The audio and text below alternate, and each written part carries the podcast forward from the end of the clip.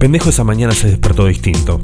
Era todo igual, pero era distinto. Tenía que laburar, patear hasta la estación y hacer todo, todo, casi todo igual. Pero ahora los alfajores eran suyos y la guita la manejaba él. En vez de salir de raje, se sentó con su vieja a tomarse unos mates. Ella no paró de hablar, de Romina, que estaba rara, que algo había pasado, pero pendejo no le dio pelota. Hacía mil que estaba rara. Para él, el problema era la iglesia. Pero si ella es buenita, decía la madre. Ella es idiota, qué buenita. Sonríe como una cajera de banco, dice todo que sí, y además anda en cualquiera. Yo sé lo que te digo, haceme caso. Romina escuchaba todo, estaba tirada en el fondo, los ojos abiertos, la mirada vacía. El padre de pendejo había salido, seguro también estaba en la iglesia. Ese era otro.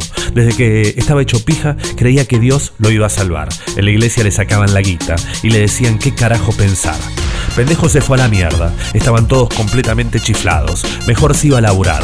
Le había cambiado la suerte y tenía perfectamente claro para dónde encarar. Pero primero lo primero. Para llevar a cabo su idea necesitaba algo especial. Se perdió por los pasillos del barrio. Y aunque era temprano, seguro que ya estaban allá. Se fue para la barbería de los colombianos, donde el café le dicen tinto y se habla gracioso. Se rapó y dejó que Iván le hiciera unas rayas bien flayeras. Fueron los mejores 200 pesos de su vida. Se sentía un futbolista, un cantante, algo así. Ahora necesitaba inspiración y por suerte no la tenía lejos, la tenía en el bolsillo del pantalón. Se sentó en el andén, la caja de alfajores al lado y prendió esa tuca picante para darle filo a la acción.